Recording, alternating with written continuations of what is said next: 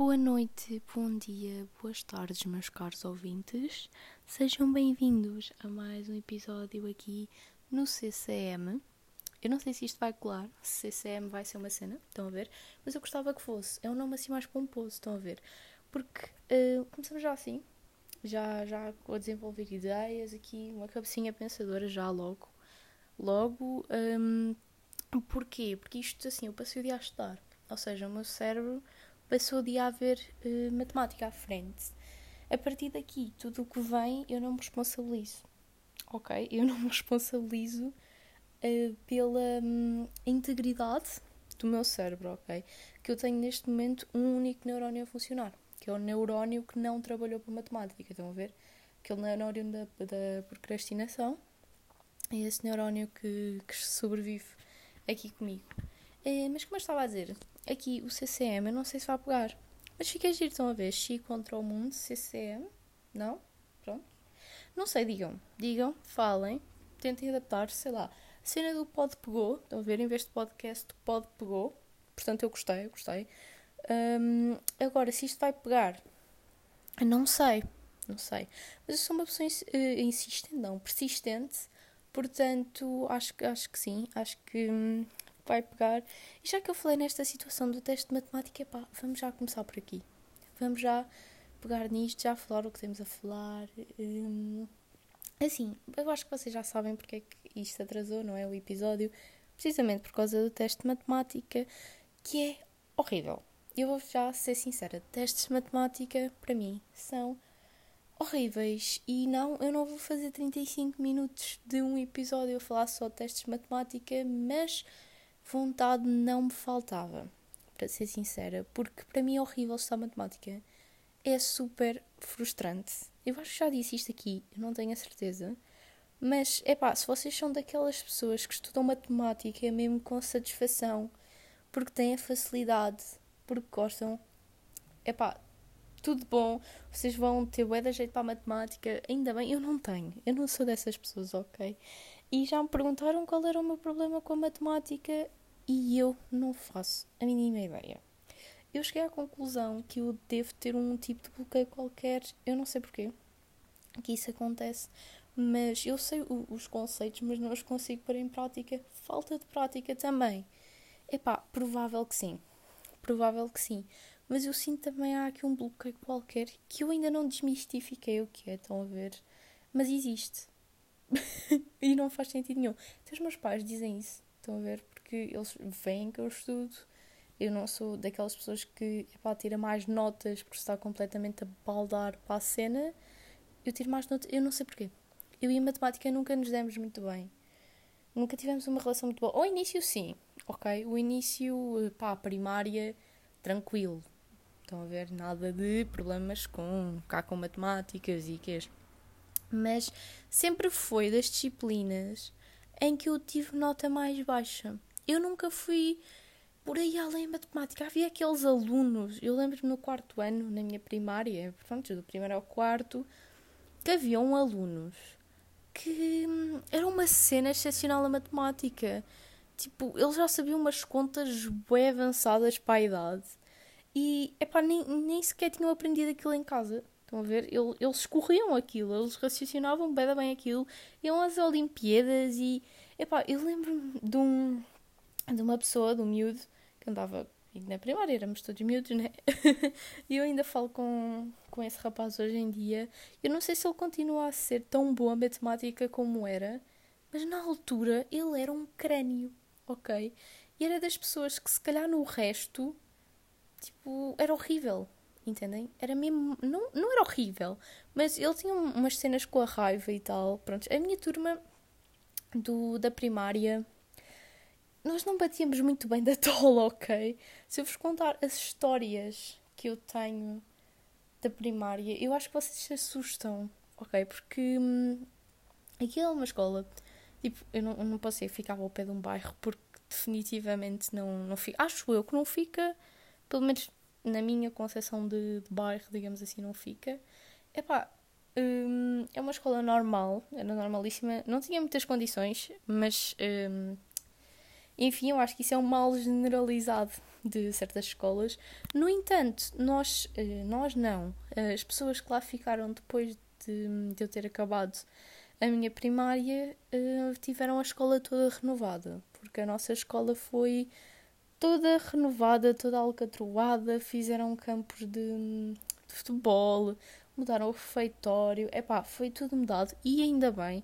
Agora a escola, a escola até mudou de nome e agora está tá toda fofinha e ainda tem grandes condições porque pelo que eu percebi, a escola não é muito grande, ok? Não, não é uma escola gigante, enorme. Se calhar há primárias muito maiores. Eu nunca entrei noutra primária, para ser sincera. Epá, mas é, era uma boa escola. Ok? Não vou dizer que não. Eh, no entanto, não fizemos algumas visitas que outras escolas fizeram, estão a ver. Por exemplo, Kidzania. Kidzania eu não fui. A Kidzania eu não sei a sensação de ir à Kidzania, de, de trabalhar numa, Pisat. Eu não sei se é uma Pisat, Telepisa, eu nem sei se isso existe na Kidzania epá, ir ao MEC, estão a ver, trabalhar no MEC, ser enfermeiro, ser dentista, eu nunca tive essa sensação de ganhar o meu dinheirinho, a ver ter aquelas bolsinhas e.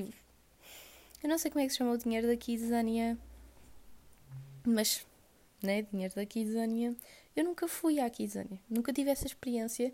E entretanto aquilo faliu, acho eu, né? Eu nem sei onde é que havia Kizânia aqui para os meus lotes. Eu acho que não havia cá, eu acho que só havia Lisboa, I guess. Epá, não sei. Sei que aquilo, entretanto, faliu, entretanto eu cresci, deixei de ter idade para ir à Kizânia e aquilo passou. E todas as escolas foram, pelo que eu percebi. Eu acho que todo o país, norte a sul, foi à Kizânia, menos a minha escola. No entanto, nós fazíamos outras coisas completamente aleatórias. Por exemplo, eu não sei se vocês sabem o que é as bandeiras verdes, não sei se se as vossas escolas faziam isso, mas a nossa escola tipo apanhava o pé da lixo e nós às vezes fazíamos concurso de quem apanhava mais lixo. Não fazia muito sentido, não, mas era entretenimento fácil, não é? Nós não tínhamos aulas, ficávamos todos contentes a apanhar lixo. E as, as competições naquela escola eram bastante acesas. Eu lembro-me que até nos jogos de futebol aquilo era bastante aceso, era bastante tenso. Ok, o pessoal uh, arranjava cânticos, e quando se trocava de sala também era um mimimi. Epá, aqueles quartos anos era um, uma coisa. Nós testávamos, não nos testávamos, mas não gostávamos propriamente uns dos outros. Sinceramente, não, não íamos muito à, à bola uns com os outros.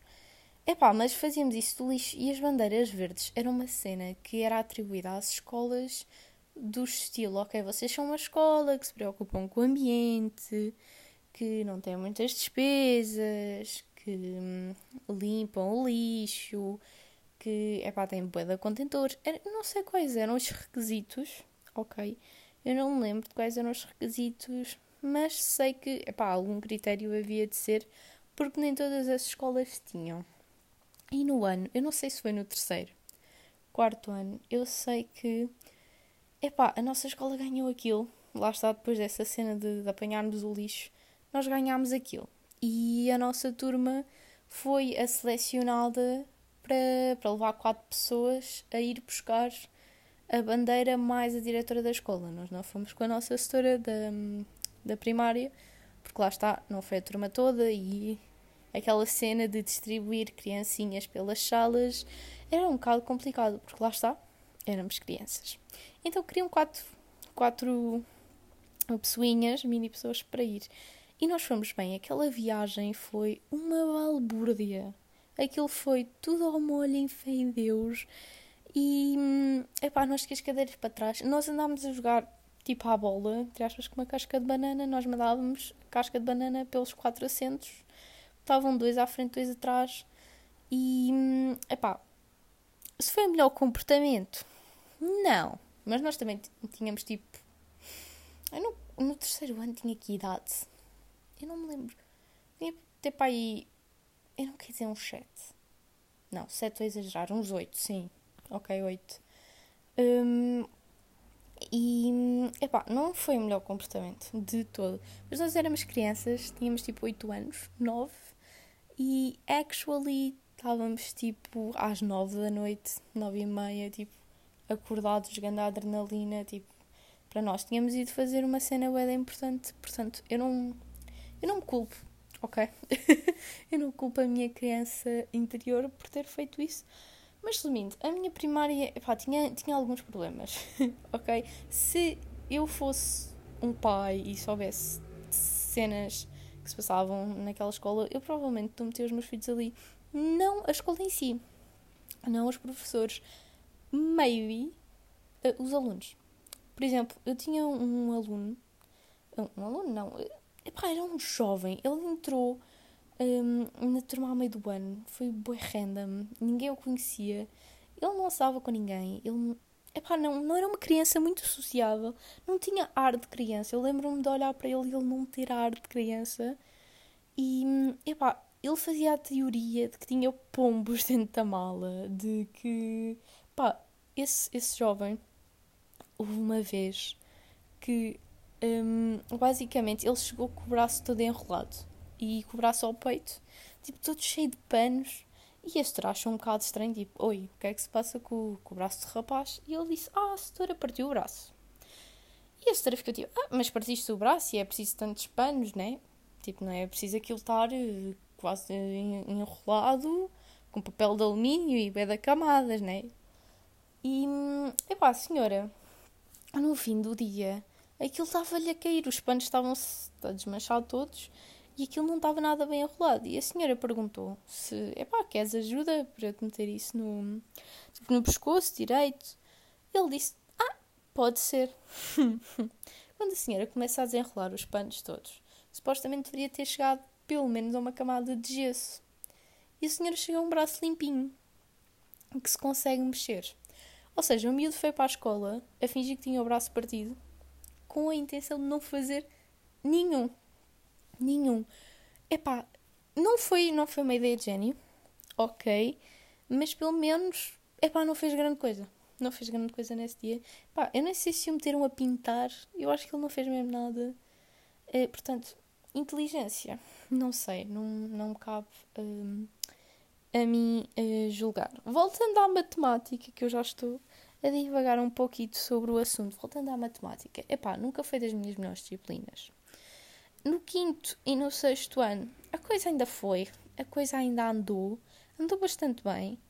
No sétimo e no oitavo, eu não consegui tirar em dois anos uma única positiva que eu tenha consciência. Eu não lembro de ter tirado uma única positiva a matemática. Porquê? Epá, não faço ideia.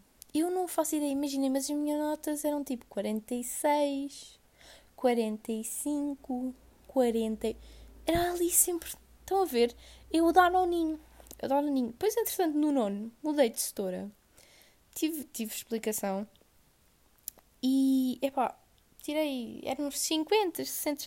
Ao início, no nono ano, eu tive um teste horrível. Ok? O meu primeiro teste foi 36. Eu lembro perfeitamente da nota. Foi 36. E eu sabia que tipo, tinha que estudar bué para ter uma boa nota no, no próximo teste. E eu tive, eu tive 70 e tal, 72 ou 73 depois no, no outro teste. Eu fiquei bem orgulhosa, ok? Fiquei bem proud de mim ter subido, né? Tanta percentagem com a diferença de tão pouco tempo. Eu fiquei mesmo orgulhosa. E epá, agora do décimo para a frente. Esqueçam, esqueçam, juro-vos matemática para mim tornou-se, lá está, frustrante. E eu fico sempre ali no resvés, estão a ver? Não sou aquela pessoa que tira 3. Eu não tiro 3 nos testes. Sou aquela pessoa que fica no 8. 7, 7,5, 8, 8,5. Epá, e anda ali nos sets novos. E não, não há, tipo, nem que seja aquele meio, estão a ver? Tipo, ok, 9,5, 9,5 arredonda para 10 é uma positiva. Não, não. Eu este ano tirei tipo uma positiva. Na boa, uma. E eu não sei como. Nem me lembro em que ficha. Portanto, vejam lá o estado disto. É mau. É pá, tenho a dizer que sim. É mau, sem dúvida nenhuma. Uh, há pessoas que epá, se calhar têm dom para a matemática, eu não sei. Há pessoas que, que eu vejo que realmente não precisam de investir tanto, é uma disciplina que não precisam estar ali horas e horas a, a estudar. e que são os crânios naquilo da mesma, pura e simplesmente pelo raciocínio. Não sei se tem a ver com algum tipo de raciocínio que eles tenham que outras pessoas podem não ter, né? Tal como há pessoas que têm um raciocínio mais se calhar para as letras do que as pessoas têm para os números, né? Ou para as artes. Por exemplo, eu tinha uma amiga minha que eu lembro-me que do quinto ao nono ano ela quase não estudava, pelo menos ela dizia quase não estudava, eu acredito nela. E, epá, era um crânio. Não, não era um crânio uau, não tinha tipo 90, 100 constantemente. Epá, mas andava ali nos 70, 80, 90, sim, sem quase estudar. Era um bocado. Hum, também, também nesses anos eu não me lembro de estudar muito. Não tenho assim muita memória de, de estar ali horas e horas e horas a, a estudar havia disciplinas para as quais eu já nem sequer estava. Por exemplo, inglês. Uh, nós tivemos uma boa setora uh, durante esses, esses dois anos. Se, dois anos? Não, what the fuck. Durante um, esses anos, do sétimo ao nono. E, epá, era grande a setora, juro. Tinha as suas pancadas, tinha, e eram pancadas grandes, ok? Não era uma pancadinha leve, era uma pancada grande. E, opá, mas ao menos era uma senhora que nos dava testes com dificuldades e as aulas tinham uma dificuldade e aprendíamos, ok? Nós aprendíamos trabalhando e envolvendo-nos nos projetos que ela fazia. No entanto, no décimo e no décimo primeiro, eu tive um inglês muito questionável. Eu não sei se aquilo se pode chamar sequer aulas de inglês. Eu acho que nós só íamos lá para marcar a presença. Ainda por cima, no décimo primeiro, uh, ou seja, no ano passado, uh, nós tínhamos uma aula que era à tarde. Era mesmo à tardinha, estão a ver? Ou seja, nós não fazíamos patavina. É que patavina. Eu lembro que no fim do ano, as aulas, éramos nós em grupos de 5, 4 e 5. E a senhora não dizia nada. E ninguém se importava. Estão a ver? Já ninguém queria saber. Nós tirávamos boas notas nos testes. Para isso, para a senhora bastava. Sabíamos realmente interagir em inglês era um bocado irrelevante desde que tirássemos boas notas. Ela dizia que tirávamos boas notas e, e pronto, não é? Enfim, agora, mudando um bocadinho do assunto da escola, para não estar sempre a massacrar com o mesmo, não é? Também começa a cansar. Escola, eu sinceramente estou um bocado cansada já. Epá, uh, faltam 10 dias para isto acabar e sinceramente, eu a este ponto, mesmo com a minha cena com a matemática, um, Epá, eu já só quero paz e descanso. Eu acho que estamos todos assim, porque nós já vamos para a escola com aquela cena do eu vou lá marcar presença, porque isto está mesmo quase a acabar. Eu já, já nem tenho nem aquela cena da motivação. Estão a ver? Agora tive para estar para o teste, né? Um, mas motivação de ir, passar um dia, né? né? Epá, não, eu acho que isso já esgotou.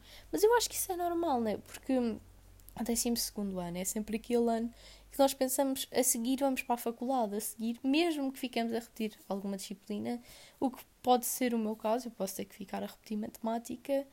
Epá, há outras coisas que, que, que podemos fazer. Por exemplo, podemos começar a tirar a carta, podemos começar, sei lá, a procurar um trabalho, se nós quisermos. Uh, epá, investir em outras coisas, ok?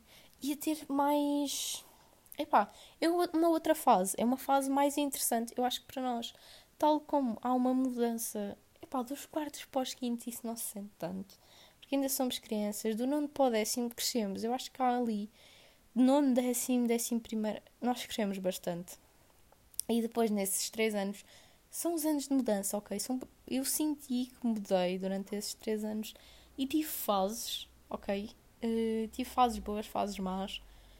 Um, tipo, fases que não fizeram sentido nenhum, mas eu acho que isso é mesmo parte da adolescência e tal. Todos nós temos isso.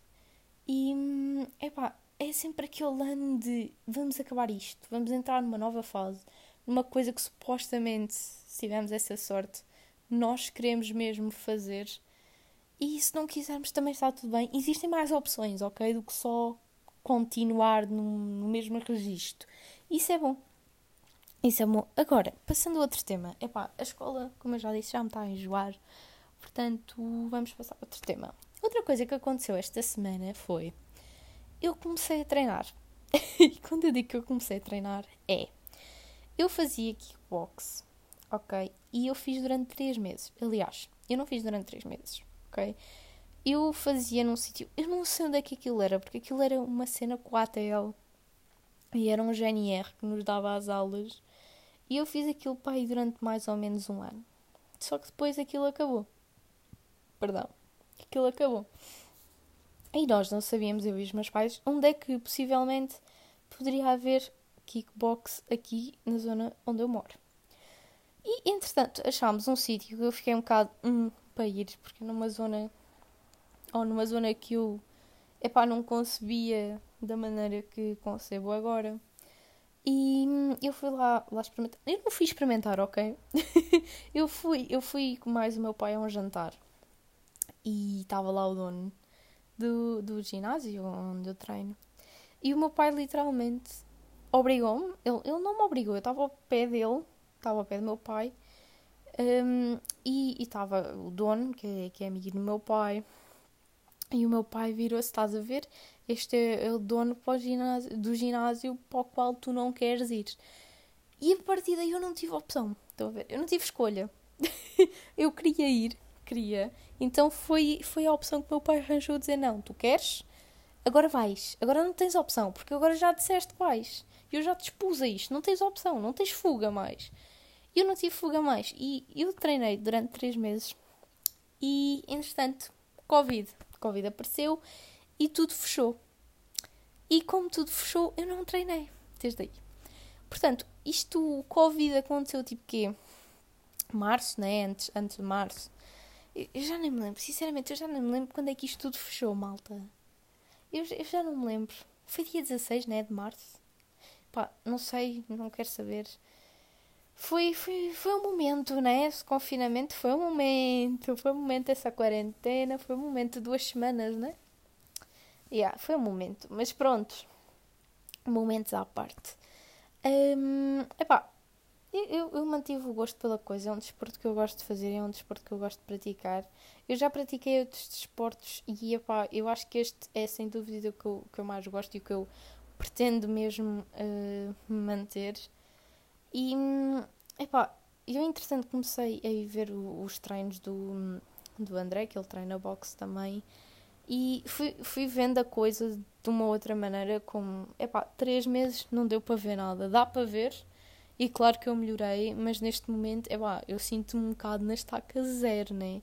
Porque eu não faço, lá está, nada há meses. Eu faço, eu, eu treinei bastante um, quando estivemos em casa no primeiro confinamento. Eu treinei todos os dias. Eu lembro de treinar todos os dias. Foi a minha mãe que me puxou um, todos os dias, sozinha ou não menos aos fins de semana, como é claro, e eu mudei bastante. Foi uma altura em que eu posso dizer que mudei bastante.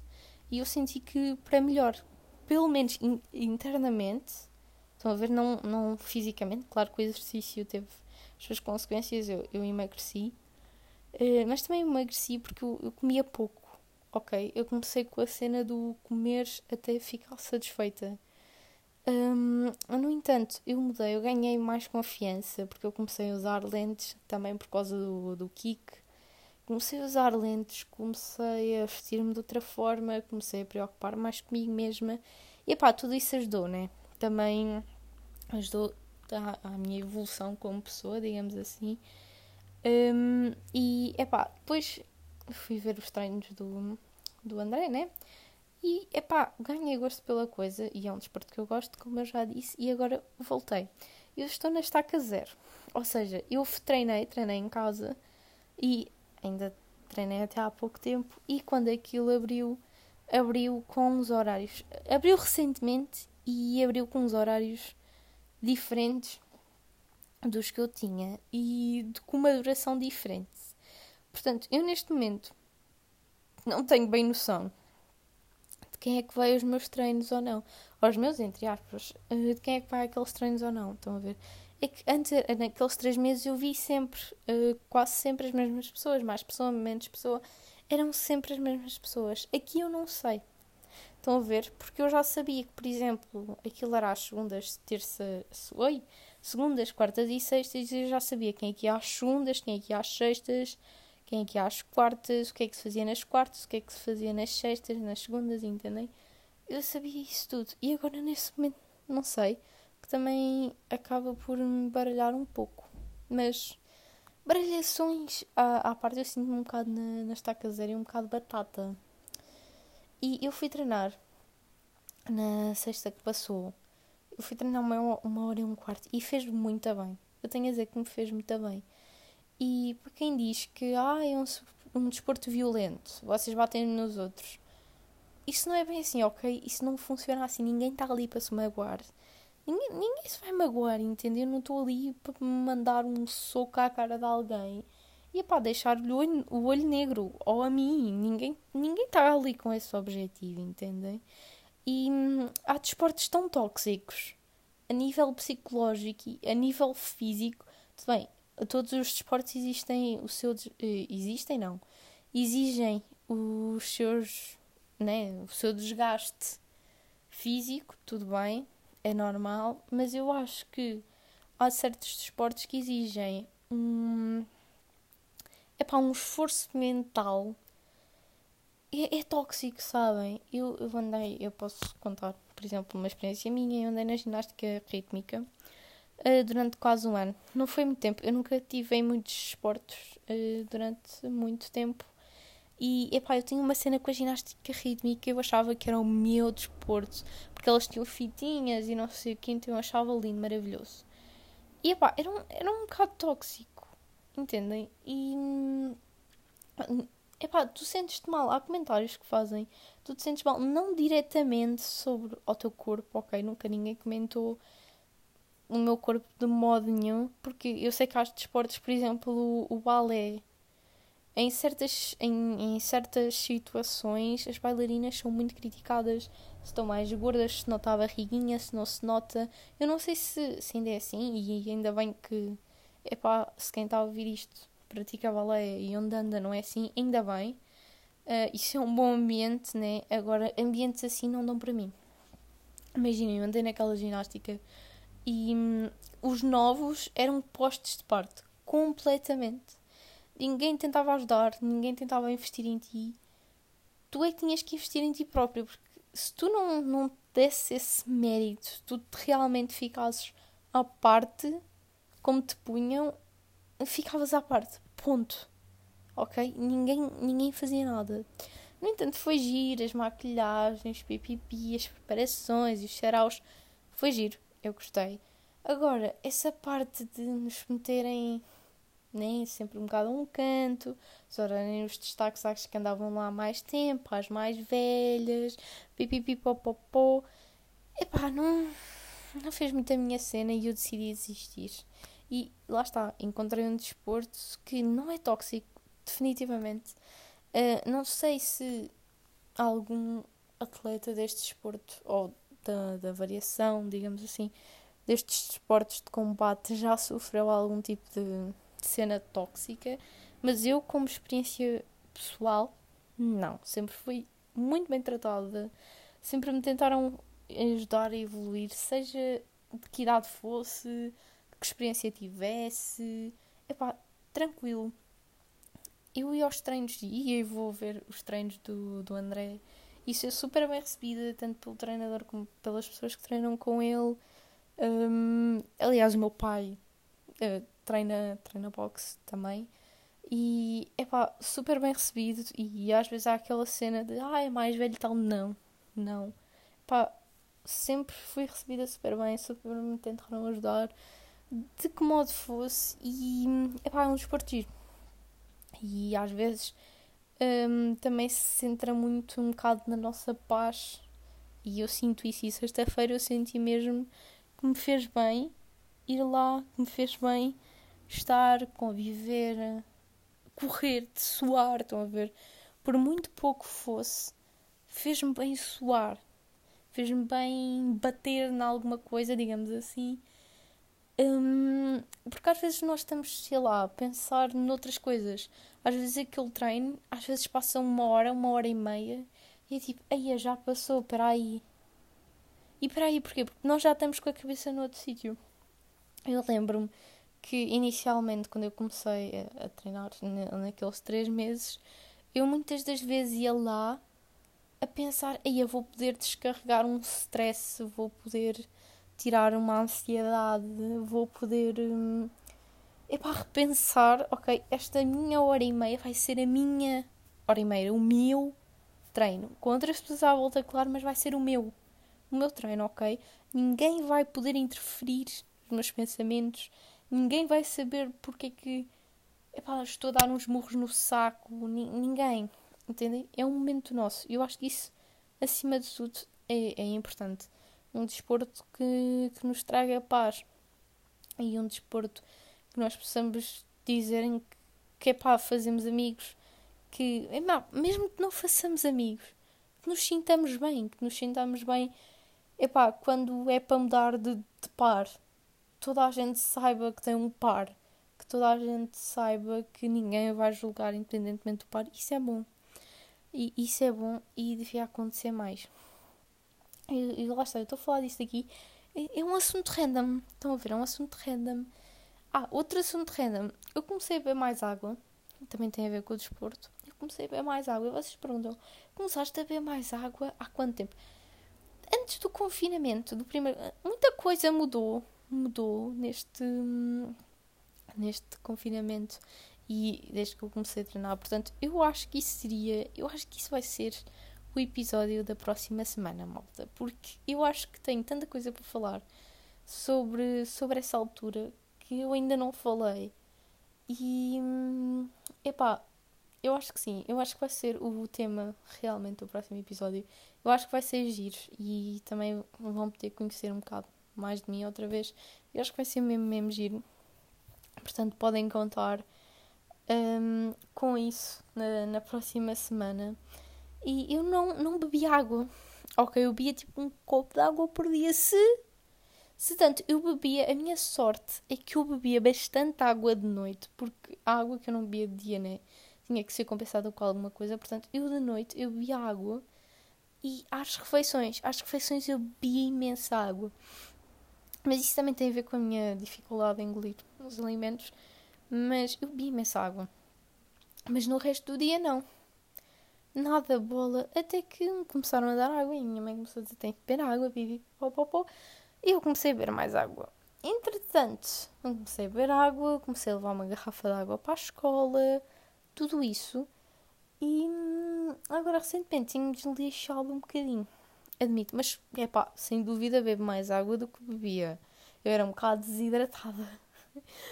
E, sinceramente, eu era um bocado desidratada. Eu agora estou com o objetivo de beber um litro e meio de água por dia.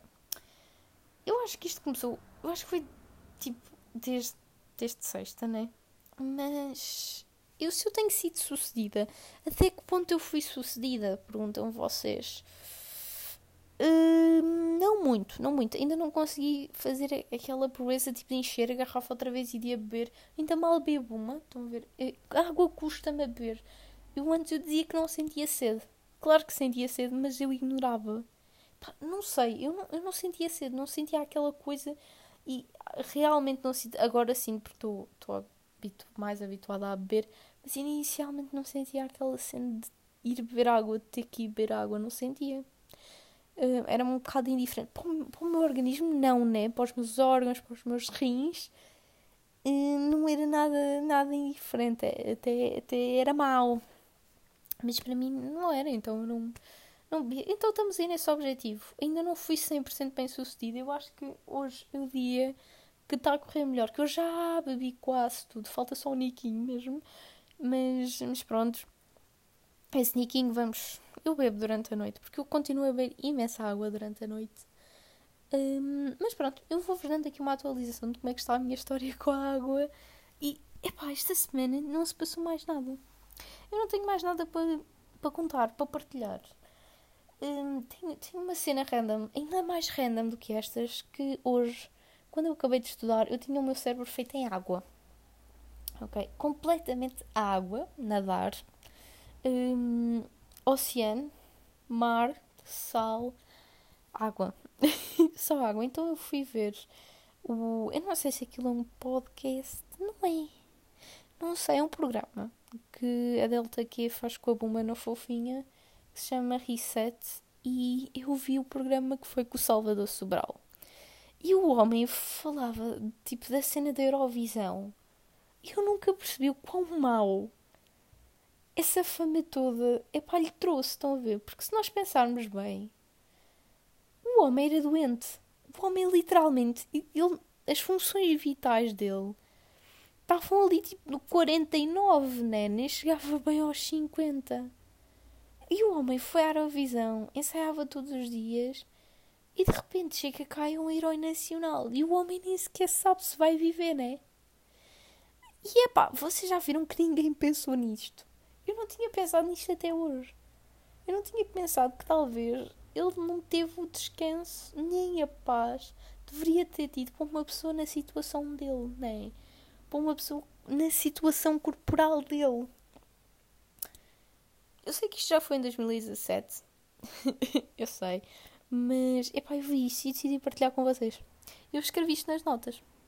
Não faz sentido nenhum. Não, nem, nem contribui para nada sequer no segmento aqui do nosso episódio. Mas decidi deixar este marco aqui. Querem outro marco também, outro facto aleatório. O telefone dele é o Nokia 3310, mas é daqueles Nokias 3310 que tem um ecrãzinho, sabem?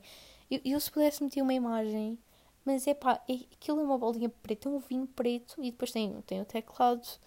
E aquilo não se me touch, aquilo é touch, mas tem teclazinhas. E opá, aquilo é uma personagem, o homem é uma personagem no fundo.